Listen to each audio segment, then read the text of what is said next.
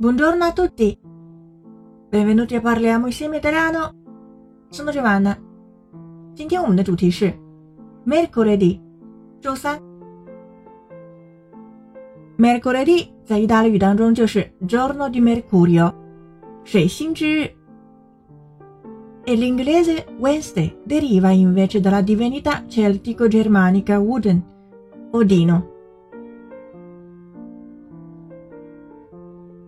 L'inglese Wednesday deriva invece dalla divinità celtico-germanica Wooden, Odino. Derivare da 表示来源于、起源于，起源于凯尔特日耳曼神沃登。在北欧神话当中也叫做 Odino，就是奥丁，雷神索尔的爸爸。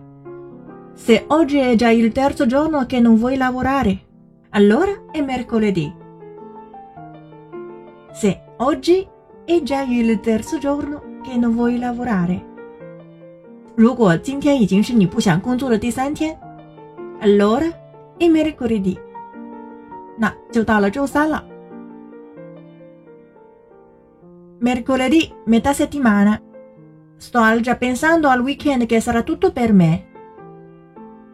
Mercoledì, metà settimana.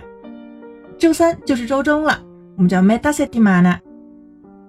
Sto già pensando al weekend che sarà tutto per me. 我已经在想周末了，那将会是完全属于我的。E state già pensando al weekend? Io sì. Ok, avete imparato oggi?